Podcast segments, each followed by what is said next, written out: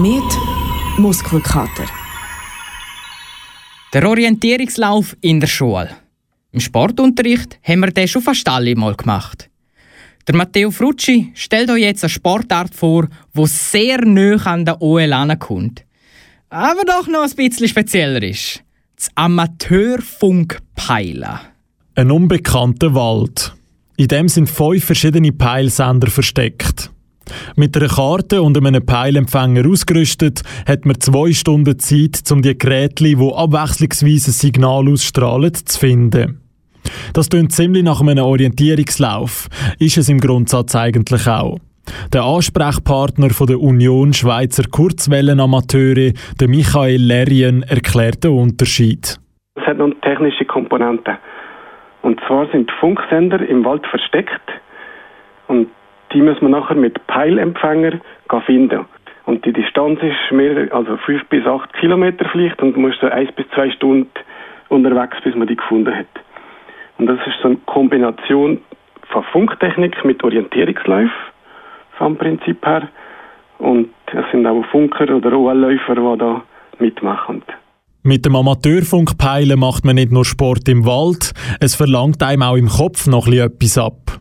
Dass man aber ein Verständnis dafür ein bisschen braucht, wie sich die Funkwellen ausbreiten im Gelände und wie man da die, die Empfänger halt benutzen kann, um die Sender zu finden.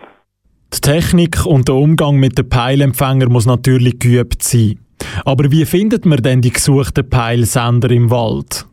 Mit Hilfe des Peilempfänger kann man die Distanz und die Richtung zum Funksender feststellen. Und wenn man das wiederholt einfach macht, dann weiß man nachher je länger, je genauer einfach, wo der, wo der liegt, der Sender und in welcher Richtung, welche Distanz und so weiter.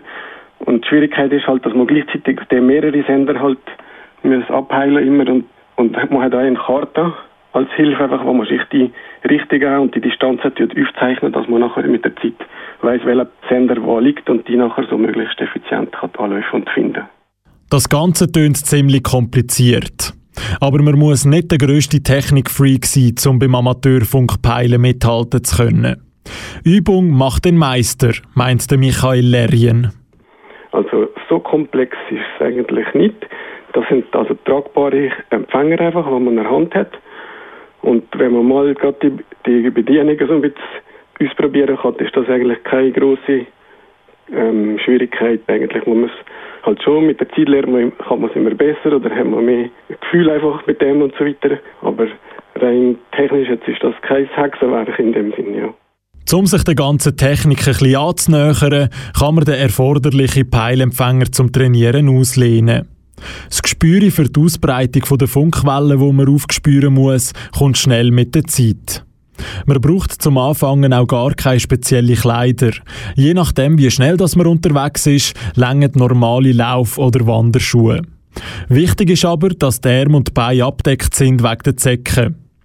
Die grosse Anzahl von Peilsportlerinnen und Peilsportler sollte Beweis genug sein, dass man sich nicht von der Technik abschrecken lassen muss. Auch im Aargau ist das Amateurfunkpeilen erfolgreich vertreten. Also wir sind stolz darauf, dass wir im Aargau aber der erfolgreichste Peiler von der Schweiz, der Paul Rudolf, haben, der auch mit uns Trainings viel mitmacht und euch organisatorisch da immer viel mithilft. Habt ihr jetzt selber Lust gekriegt, um das Amateurfunkpeilen auszuprobieren? Ein ausführlicher Beschreib für Sportart und alle Infos, wie ihr mitmachen könnt, findet ihr auf uska.ch.